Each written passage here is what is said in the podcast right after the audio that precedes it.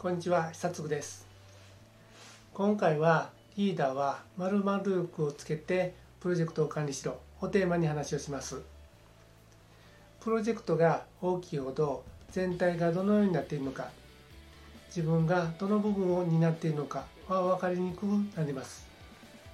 また全体の深度もよくわからないということが起こります。これはリーダーが抱える悩みの一つです。このようなことが起こる原因は目の前の業務にフォーカスしすぎているからかもしれません。役割分担がされすぎているからかもしれません。問題が複雑に絡み合っているからかもしれません。この状態をそのままにしておくとプロジェクトが大幅に遅れたり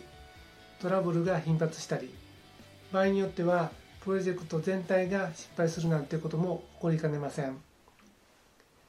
プロジェクトを成功させることがリーダーの役目です。なぜうまく管理できないんでしょうか？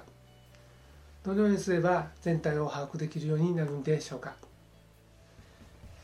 プロジェクト全体の進捗が見えなくなって困っているリーダーは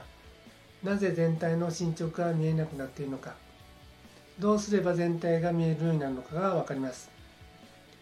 これらのことが分かれば起こりそうなトラブルを回避でき次にやるべきことが見えてきます。プロジェクトを成功に導くことができます。では参りましょう。今回の結論ですがリーダーは俯瞰力をつけることが必要だということです。俯瞰とは高いところから見下ろすことです。そしてその俯瞰力をつける方法は1つもしくは2つの職員に立ったつもりで業務を見ることです。自分の立っている見えてる目線ではなくアングルを引いてみることで全体を見渡せるようになります。まずはじめに俯瞰力とは何かということについて話をします。俯瞰力の俯瞰とは高いところから見下ろすこと全体を上から見ることです。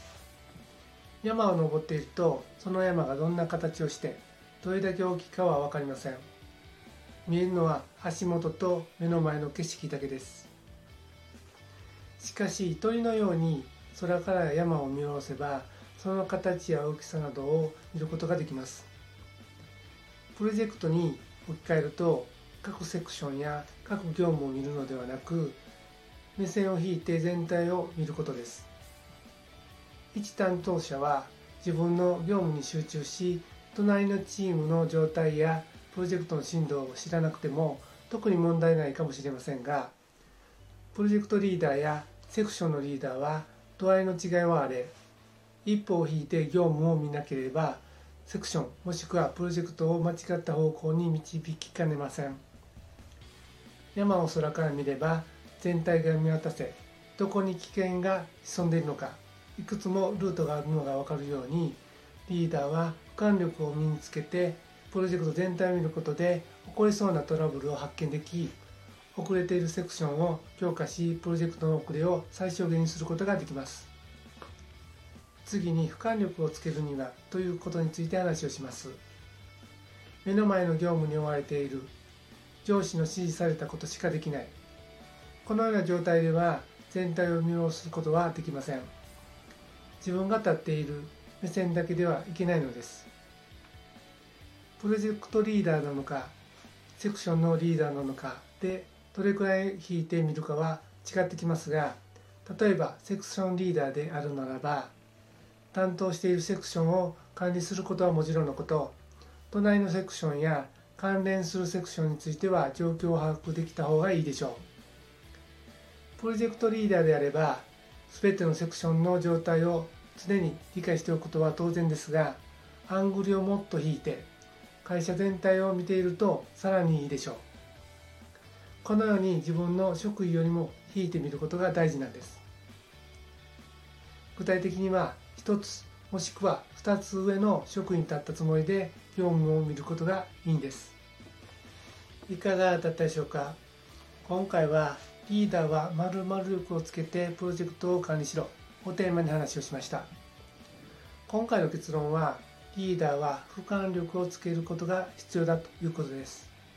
そしてその管力をつける方法は1つもしくは2つ上の職位に立ったつもりで業務を見ることです。